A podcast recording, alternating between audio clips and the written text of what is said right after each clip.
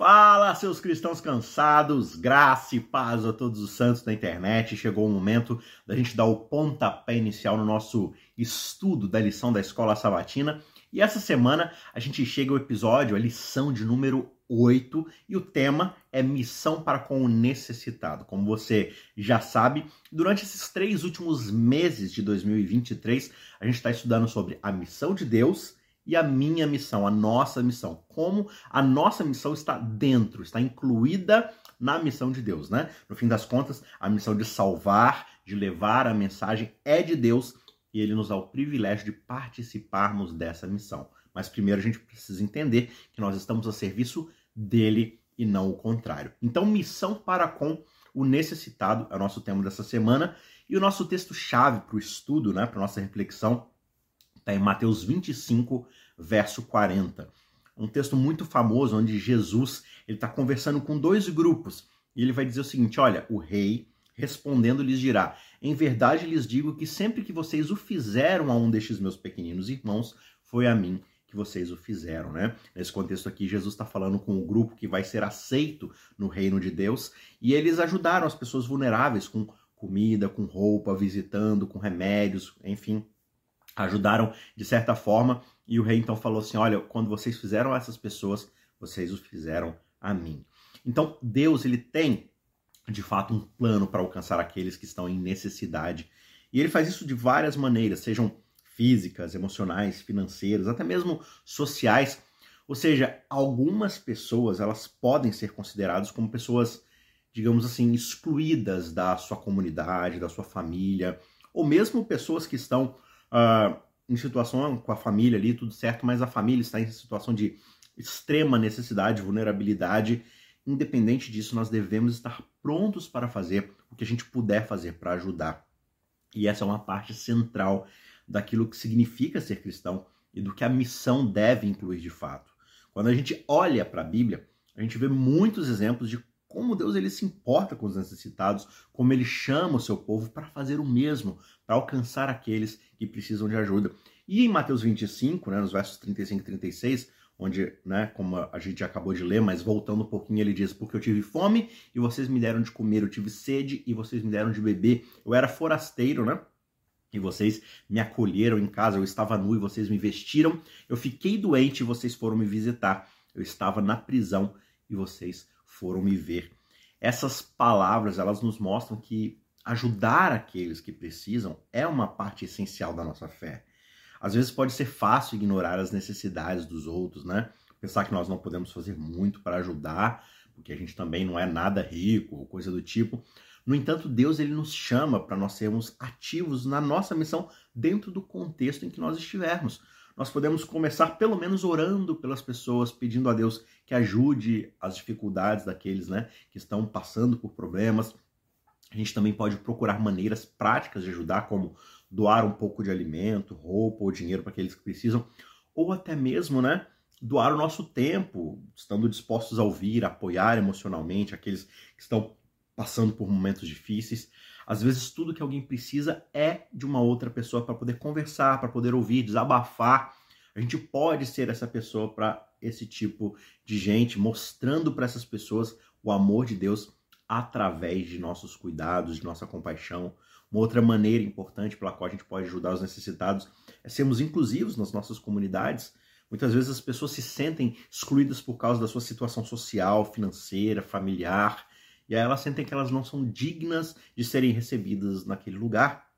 E como cristãos, nós devemos trabalhar para criar um ambiente acolhedor, amoroso para todas as pessoas. E isso significa convidar os outros para se juntarem a nós nas nossas atividades da igreja, ouvir as opiniões alheias, respeitar as perspectivas. Quando a gente faz essas coisas, a gente está seguindo o exemplo de Jesus, que veio a esse mundo para servir e não para ser servido, para juntar e salvar aquele que havia se perdido. E ele nos chama para fazer a mesma coisa, para amar e cuidar dos necessitados ao nosso redor. E à medida que a gente vai se envolvendo nessa missão, não apenas a gente está ajudando os outros, mas nós também estamos crescendo na nossa própria fé, porque a gente vai se tornando mais semelhantes a Cristo e dependendo mais e mais do próprio Deus para nossa própria provisão. Portanto, que nós possamos estar dispostos a fazer a vontade de Deus, sendo uma luz no mundo escuro, mostrando o amor de Deus a todos aqueles que nós encontrarmos. E que, quando nós fizermos isso, que nós possamos experimentar a alegria e a bênção de nós sermos parte da missão de Deus nesse mundo. Tá certo? A gente vai falar um pouco mais sobre isso em detalhe. Antes disso, eu quero convidar para você que não é inscrito nesse canal, aqui embaixo tem um botão vermelho escrito inscrever-se. Clica aí e aí você vai se tornar um membro desse canal, você não paga absolutamente nada para isso. E você vai ter acesso constante, lembretes constantes da lição que toda semana é postada, mas também de estudos bíblicos bem profundos. A própria metodologia de como estudar a Bíblia, aqui na descrição desse vídeo você encontra uma playlist como estudar a Bíblia, quero entender a Bíblia, é o nosso curso de interpretação, como ler a Bíblia de forma mais profunda, mais transformadora.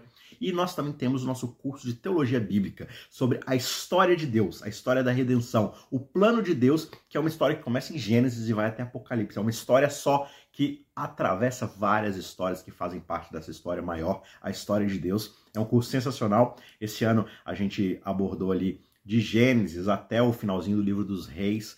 E em 2024, nosso plano é cobrir os livros de sabedoria e os livros proféticos. Então a gente vai passar por Salmos, Provérbios, Jó, mas a gente também vai passar por Isaías, Jeremias, Ezequiel, Daniel e todos os outros profetas menores e terminar com os livros históricos, tá certo? E em 2025 a gente começa o Novo Testamento. Então tá sendo uma jornada aí, semana após semana a gente estuda livro a livro para entender como cada livro contribui para esse grande panorama da história da redenção. Então, se inscreva no nosso canal para você receber as notificações cada vez que uma aula sair, cada vez que uma palestra, uma live sair. É nosso planejamento também trazer sermões para o ano que vem, reflexões maiores.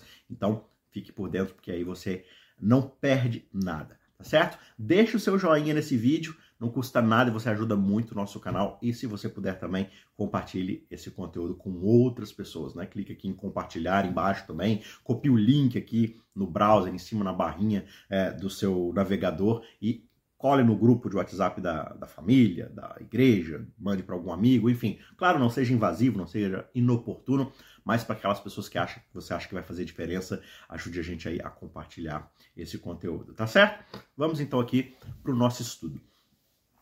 Essa semana, de fato, a gente vê como é que Jesus ele deseja que nós levemos nossos amigos, digamos assim, vulneráveis, indefesos até ele.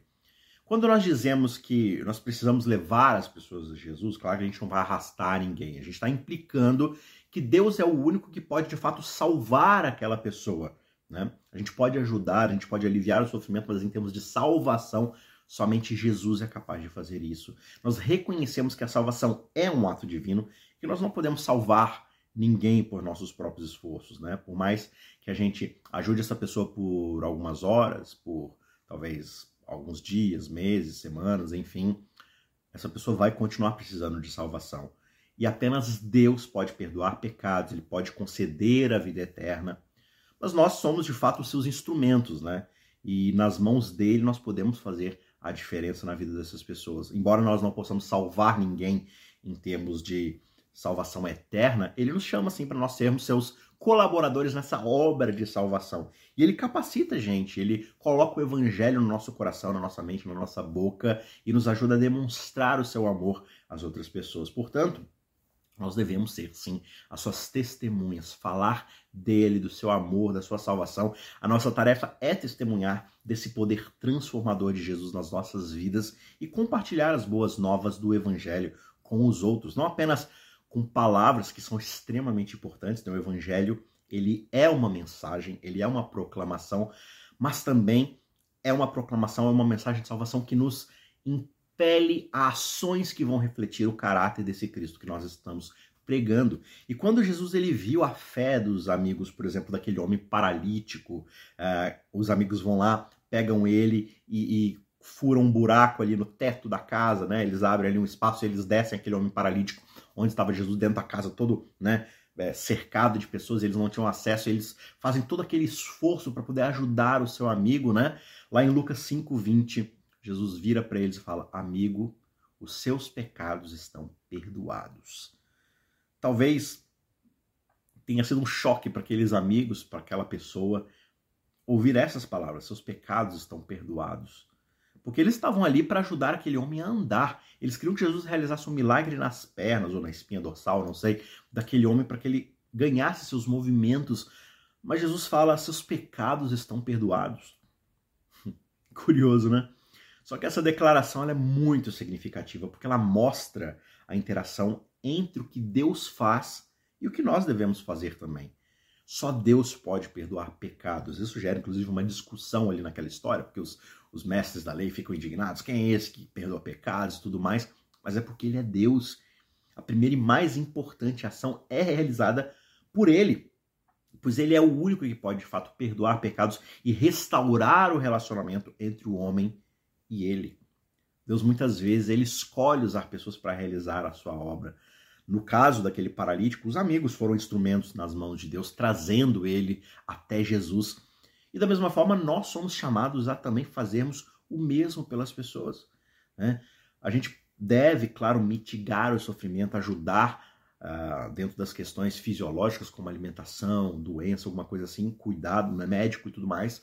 Mas, de fato, apresentar Jesus deve ser algo completamente prioritário. Né? É para isso que nós somos chamados. E a passagem de Lucas 5,20 ela é muito significativa porque ela destaca a importância da fé. A fé é essencial para a salvação.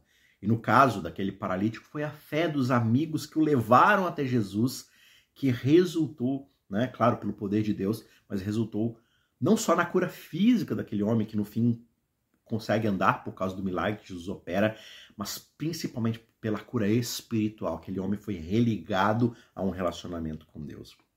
Claro que o verso ele também mostra para gente a compaixão de Jesus, né?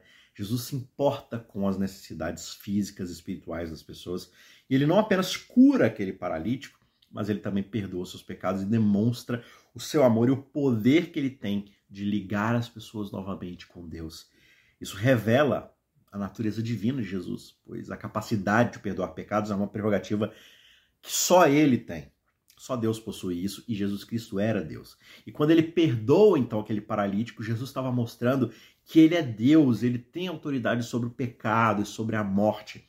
E se ele pode de fato curar a pior das doenças do ser humano, que é o pecado, o que é uma paralisia, o que é uma outra doença, o que é algum tipo de sofrimento minoritário frente àquilo que o pecado de fato faz nas nossas vidas. Se ele pode curar isso, ele pode curar qualquer coisa. Ao dizer que nós precisamos levar as pessoas até Jesus, a gente está reconhecendo então esse ato divino de salvação, aceitando sermos instrumentos para levar as pessoas porque Ele é quem perdoa pecados, Ele transforma vidas, Ele nos capacita a compartilhar o Evangelho com outras pessoas. Portanto, que nós possamos ser fiéis ao nosso chamado e levar os nossos amigos vulneráveis, indefesos, aqueles que nós conhecemos, o nosso próximo, até Jesus, para que eles também possam experimentar o seu perdão e o seu amor. Existem muitas formas da gente levar as pessoas, os nossos amigos, até Jesus e ajudá-los nas suas necessidades, né? Talvez um primeiro passo para poder oferecer ajuda significativa seja reconhecer as necessidades das pessoas. Isso porque cada pessoa vai ter uma necessidade muito específica, muito única. E quando a gente reconhece essa necessidade, a gente pode oferecer algum suporte personalizado, eficaz. As necessidades podem variar de acordo com a situação, de acordo com o contexto, por isso é importante a gente entender as circunstâncias em que as pessoas se encontram, reconhecer as necessidades das pessoas, demonstra empatia e respeito por elas. E aí, dessa forma, nós podemos estabelecer uma conexão significativa, construirmos a confiança dessa pessoa para que elas estejam abertas a ouvir o que a gente tem a dizer. Cristo ele ajuda a gente para que nós possamos trazer outras pessoas aos seus pés de uma maneira muito mais eficiente. De novo, a gente quer fazer as coisas sozinhas, a gente acha que a missão é nossa, mas a missão é dele, pura e simplesmente dele. Portanto, se a missão é dele, ele nos convida a participarmos, ninguém melhor do que ele para nos capacitar. Então, assim, um evangelismo eficaz começa escutando uma pessoa. Porque quando a gente ouve essa pessoa, a gente pode entender melhor quais são as suas crenças, a sua cultura, a sua vivência, as suas reais preocupações, suas necessidades espirituais. Isso nos permite oferecer uma mensagem muito mais relevante, significativa, ao ponto de encontro na vida daquela pessoa. Por isso, a escuta ativa, o que é uma escuta ativa? Prestar atenção de fato, tentar entender o que aquela pessoa está dizendo sobre ela, sobre a vida dela, isso demonstra respeito e interesse genuíno pela pessoa. Assim, a gente pode estabelecer uma conexão mais profunda, construir relacionamentos mais significativos. E a escuta ativa ela também nos permite identificar talvez quais sejam aquelas barreiras que as pessoas estão enfrentando em relação à fé. Né? Às vezes uma pessoa ela tem um certo preconceito porque ela passou por algum problema, ela passou por alguma dificuldade, algum preconceito quando ela teve contato com alguma coisa da igreja, com alguma crença, com alguma pregação. E aí essa pessoa se fechou completamente. Então quando a gente escuta, a gente também aprende sobre quais são as negativas, as barreiras que impedem aquela pessoa em relação à fé. E assim a gente pode encontrar maneiras muito mais eficientes de permitir que o Espírito Santo nos ajude a ajudar essa pessoa a superar essas barreiras. Né? Uma estratégia muito útil para ouvir ativamente as necessidades das pessoas é estabelecer um ambiente acolhedor, seguro, né? sem criticismo e julgamento exacerbado, sabe? Deixar as pessoas à vontade, confiantes, dar conforto para que elas possam compartilhar as suas experiências, as suas preocupações. Uma outra forma é fazendo perguntas abertas, né? não invasivas, não inconvenientes, mas perguntas genuínas de interesse e encorajar essas pessoas a compartilhar as suas histórias, as suas perspectivas, praticar a escutativa, prestando total atenção ao que as pessoas estão ali demonstrando, né? Mostra que você tem um interesse genuíno nelas. E elas vão, né, é, consequentemente, possivelmente, também demonstrar interesse quando você tiver algo a dizer, né? Quando as suas palavras se fizerem ouvidas, esse também vai ser um passo importante, né? Então, evite ficar interrompendo ou julgando as pessoas enquanto elas estão falando, evite tentar empurrar de cara, sabe? Às vezes a pessoa fala assim, é, conta sobre você. Ah, então, assim, é, eu costumava beber muito. Então, você sabe que bebida é, é, pecado, né? Você sabe que quem bebe vai. Aí a pessoa ela vai se fechar, fala assim: não, eu não vou falar mais nada, porque quanto mais eu falar, mais eu vou ser julgado aqui.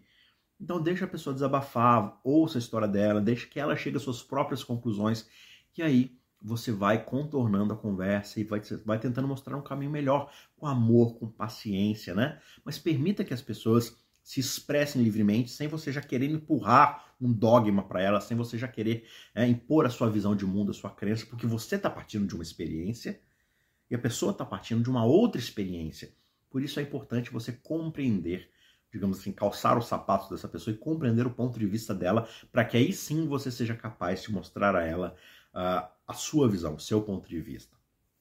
Existem pelo menos duas diferenças em relação às necessidades das pessoas. Elas podem ser reais ou percebidas. As percebidas são aquelas que as pessoas acreditam ter, digamos assim, com base nas suas percepções, nas suas experiências pessoais. elas podem ser influenciadas por fatores como cultura, educação, experiências que ela já passou durante a vida. Deixa eu dar um exemplo aqui para ficar um pouco mais claro. Uma pessoa pode acreditar que ela precisa de mais dinheiro para ser feliz, mesmo que as suas necessidades reais sejam, na verdade, de relacionamento, de amor, de conexão. Ela sente um vazio existencial porque ela não tem relacionamentos significativos e ela acha, por causa da cultura, da vivência, de coisas que ela ouviu, que o dinheiro vai trazer felicidade e significado para ela. Por outro lado, existem as necessidades reais. São aquelas pessoas que realmente têm, independentemente da sua percepção, necessidades. E essas necessidades são fundamentais para o seu bem-estar, para a realização dessas pessoas. Né?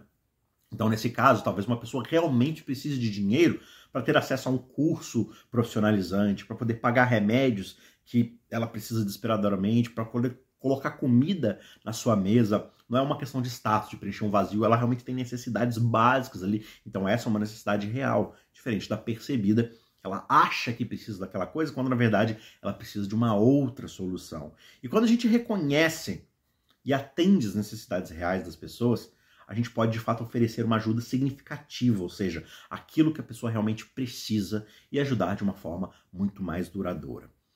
Agora, quando a gente fala do evangelismo, da missão, a gente precisa pensar no método de Cristo.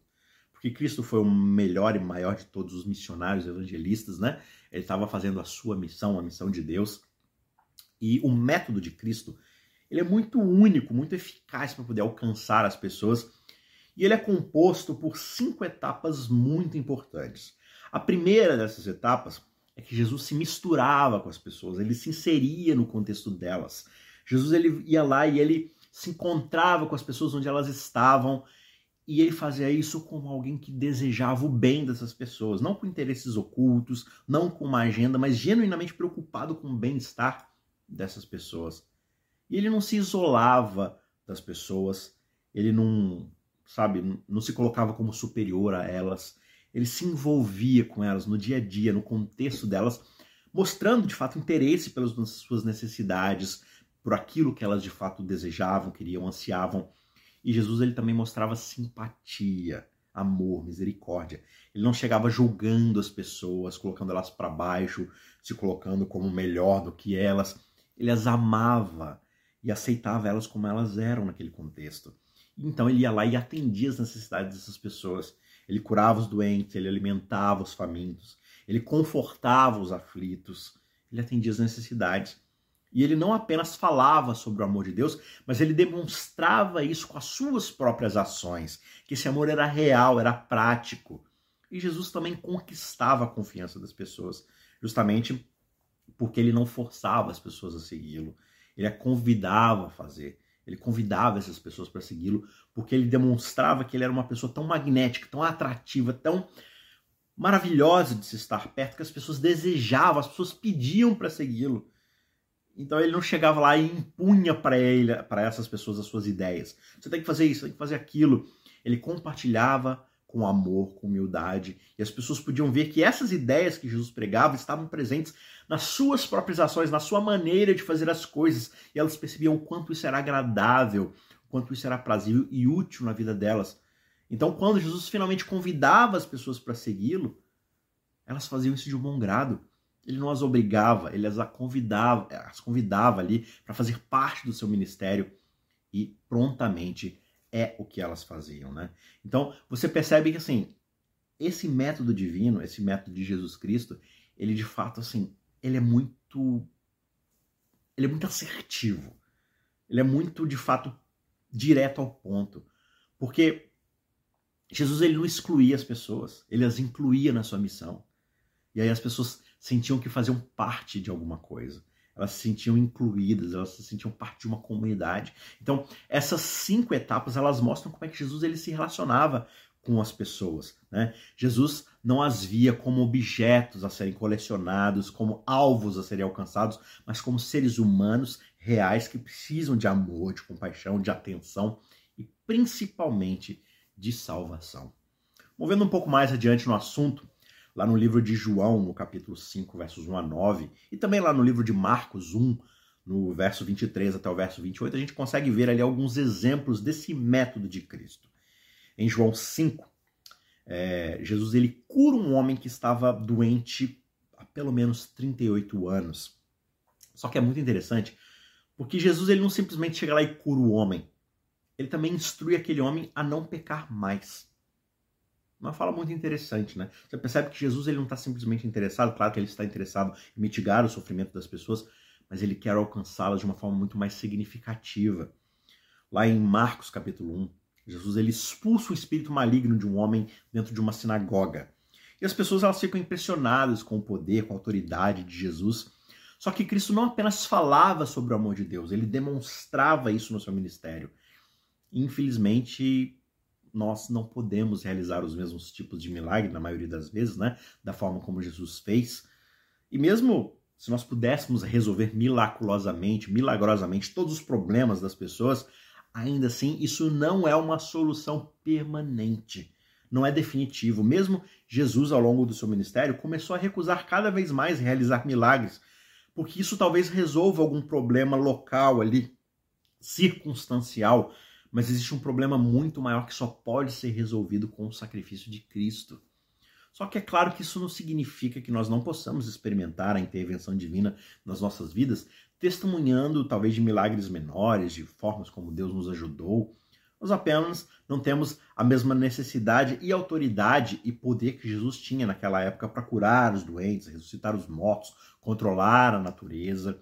Mas nós temos o maior milagre de todos, que é o milagre da pregação do evangelho, que é o que de fato pode curar a vida das pessoas de forma definitiva, transformadora. Embora os milagres de cura, de libertação realizados por Jesus tenham trazido alívio e esperança para as pessoas, para muitas pessoas, essas curas físicas e libertações, elas não eram a solução final para o problema do pecado e da morte. Pensa na história de Lázaro. Lázaro morreu. Ok, Jesus foi lá e realizou um milagre fantástico. Ele ressuscitou Lázaro. Você sabe o que aconteceu com Lázaro anos depois? Lázaro morreu de novo e está morto até hoje. Mesmo o milagre de Jesus de ter ressuscitado Lázaro não durou para sempre, não resolveu o problema da morte, porque o problema da morte é causado pelo pecado. E a solução permanente para esses problemas só pode ser alcançada através da morte e ressurreição de Cristo. É somente ele que oferece salvação e vida eterna a todos aqueles que creem nele.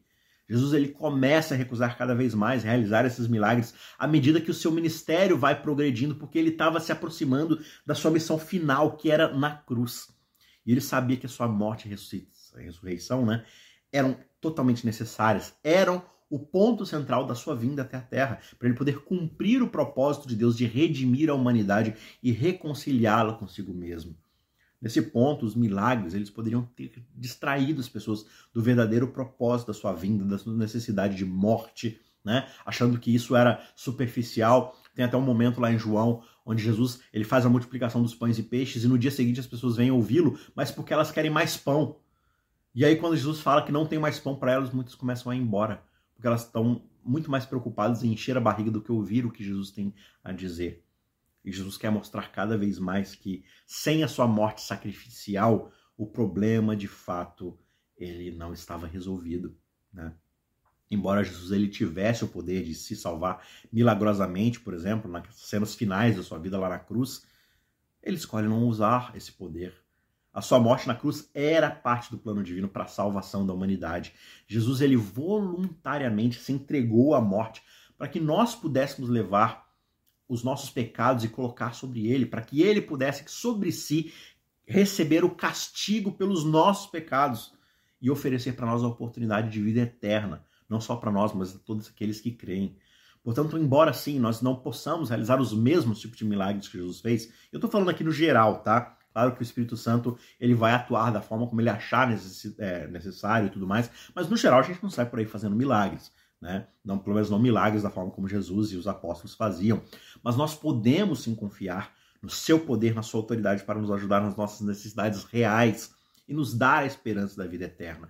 Ele é o único caminho para a salvação, para a vida definitiva e eterna, e nós podemos confiar nele para nos guiar e nos fortalecer na nossa jornada de fé. Então veja, quando a gente fala de ajuda aos necessitados, é muito importante a gente não confundir as coisas. Claro que nós devemos ajudar as pessoas nas suas necessidades básicas, fisiológicas ali, mais necessárias para o seu dia a dia, mitigar o sofrimento, mas a gente não pode confundir que a nossa missão final e definitiva não é de ser uma ONG de prestação de ajuda, mas de levar a real mensagem que pode salvar e transformar em definitivo, sabe? Muitas vezes a gente confunde a pregação do evangelho com simplesmente ajuda humanitária. A ajuda humanitária é um dever do cristão. Nós devemos ajudar as pessoas nas suas necessidades. Mas quando a gente acha que é só isso, basta eu ser bonzinho com as pessoas, dar uma marmita aqui, um dinheiro ali, e eu estou pregando o evangelho, não. É somente quando a gente compartilhar a mensagem de salvação que nós estaremos de fato cumprindo a missão que Deus nos deixou. Uma coisa não exclui a outra, uma coisa está aliada à outra. Né? A mensagem de salvação é sobre o fim do sofrimento em definitivo mas isso não vai acontecer enquanto as pessoas não aceitarem a mensagem de salvação. Então, onde você estiver, aproveite as oportunidades para servir as pessoas, para atender às suas necessidades, mas não deixe de lado, de hipótese alguma, falar a mensagem verbal, real, sonora do Evangelho, de que Jesus Cristo morreu para dar a salvação e ele ressuscitou para garantir que a vida eterna seja aplicada àqueles que aceitam o seu sacrifício, tá certo? Um pouco mais aqui sobre a ajuda que nós podemos oferecer aos necessitados. A gente vê que a Bíblia nos ensina a amar, a cuidar daqueles que são refugiados, que estão fora do seu local é, de vivência, talvez imigrantes que estão passando por necessidades especiais em outros países, né? Pessoas que de fato estão vulneráveis e muitas vezes enfrentam desafios significativos em sua vida e com base em versículos bíblicos como Deuteronômio 10, 19, Salmo 146, 9, Romanos 12, verso 13, Levíticos 23, 22. Você pode estudar, pausar aqui o vídeo e ler cada um desses versículos, mas são formas que a gente pode ajudar e que a Bíblia indica, né? A primeira delas é sermos acolhedores, amigáveis, hospitaleiros, quando nós encontramos pessoas em situação de vulnerabilidade, talvez refugiados, imigrantes, nós devemos recebê-los com bondade dentro da nossa comunidade, até dos nossos lares, mostrando amor, né? mostrando um sorriso, uma mão, um aperto de mão, ali, uma palavra amigável. Eles podem estar se sentindo perdidos, sozinhos, num novo país. Então, o nosso apoio, a nossa amizade pode fazer uma grande diferença na vida dessas pessoas. Talvez a pessoa, né, não seja de outro país, mas em casos como o nosso país Brasil, que é quase como se fosse um continente com vários outros países que a gente chama de estado, né? Muitas vezes as pessoas vêm lá do Nordeste para o Sul, do Sul para o Nordeste, do Centro-Oeste para o Sudeste, e é quase como se a pessoa estivesse mudando de país, indo para uma nova vida, e elas estão procurando oportunidades, elas estão tentando mudança de vida. Então é importante também acolhermos essas pessoas. Uma outra forma de prestar auxílio é ajudando as pessoas a se estabelecerem, talvez achar um emprego, né? Muitas vezes essas pessoas precisam de ajuda para se adaptarem a esse novo ambiente. A gente pode oferecer uma assistência prática, ajudá-las a encontrar moradia, serviços de saúde, um emprego de fato, né? A gente pode orientar essas pessoas sobre como funciona a cultura do lugar, né? Onde encontrar é, ajuda para suas necessidades básicas, quais são os costumes locais, as leis assim culturais, para que a pessoa possa cada vez se integrar melhor à sociedade e ser ali também uma pessoa útil naquela sociedade, naquela comunidade e claro, orar pelas pessoas de uma forma muito poderosa, né? Ministrar a elas de fato com todo amor e com todo carinho. Ore para que essas pessoas encontrem conforto, segurança, aceitação e, claro, esperança em Deus e que elas sejam capazes de superar os desafios que elas vão enfrentar encontrando esse novo lar talvez permanente, talvez temporário, mas que elas possam viver em paz. E acima de tudo, que elas possam encontrar a transformação significativa que Jesus possa oferecer. Né? A gente também pode compartilhar o evangelho com essas pessoas, e essa é a parte mais importante. Né? Essas pessoas muitas vezes estão abertas a ouvir sobre o amor de Deus, sobre a mensagem do evangelho, porque elas estão procurando uma vida nova, elas estão susceptíveis a essas mensagens. E a gente pode aproveitar essas oportunidades para compartilhar a esperança que nós temos em Cristo convidá-las para se unirem a nós, na nossa fé, na nossa comunidade. Né? Então, quanto mais elas sentirem que elas têm a, a, a, que nós temos a confiança delas, né? quanto mais elas se sentirem acolhidas, mais elas vão estar abertas para de fato nos ouvir. Então veja, eu não estou falando que você deve aproveitar a vulnerabilidade da pessoa para enganá-la com a mensagem do evangelho. Não é isso. Se a gente pensa assim, a gente está pensando como um político, um panfletário, algum agente de propaganda. Não é isso é de fato demonstrar amor genuíno por uma pessoa para querer servir às suas necessidades básicas e também nas suas necessidades espirituais, oferecer ajuda completa. Né? Então veja, esse é um grupo de pessoas que de fato podem receber ajuda. Mas existem 71 milhões de pessoas que muitas vezes são deslocadas à força em todo o mundo por causa de guerras, por causa de pobreza extrema no seu país, por causa de tantos desafios, por causa de tantas coisas que acontecem, né? E algumas maneiras pelas quais as famílias adventistas de, sabe, quase 22 milhões de membros pode ajudar, começa pela oração. Ore pelas pessoas que estão deslocadas, que estão fora de casa, ajude financeiramente, né, os ministérios sociais da igreja, como a ASA, a ADRA, né, a ASA que ajuda mais localmente, a ADRA que ajuda globalmente, né, elas estão sempre ativas nessas grandes catástrofes mundiais, é, nessas guerras, nessas pobrezas, nesses eventos cataclísmicos da natureza. A ADRA sempre está lá ajudando essas pessoas, levando ajuda onde elas de fato precisam. Então, uma forma também, se você não pode sair de casa para ir para esses lugares, é ajudar financeiramente, claro, né? compartilhar os seus recursos com eles para que eles possam ali organizar e fazer uma ajuda muito mais significativa. Enfim, esse é um grupo de pessoas vulneráveis que você pode ajudar na ajuda humanitária, mas existem pessoas ao seu redor, pessoas no seu bairro, né? Pessoas que estão ali uh, na sua comunidade, pessoas que estão no seu local de trabalho passando por algum sofrimento, passando por alguma necessidade. Ou seja, o método de Jesus é o único método que de fato vai funcionar para a pregação do evangelho é você de fato ministrar as necessidades da pessoa. Ouça ativamente. ouça essa pessoa. Não só né, um, um, imigrante, alguém que está se deslocando do seu lar, mas pessoas que estão precisando de recursos financeiros, pessoas que estão precisando de comida, de remédio, visita, de um ouvido, de um ombro amigo. Ministre as necessidades dessas pessoas, ou seja, ouça o que elas têm a dizer e aí você vai identificar o que ela precisa e aí você vai ministrar a essas questões. A comida, remédio, recurso financeiro, tempo, capacitação profissional, indicação, sabe, acolhimento. E aí então ela vai ganhar, ou você vai ganhar a sua confiança e você vai ser capaz de ministrar as necessidades espirituais dessa pessoa.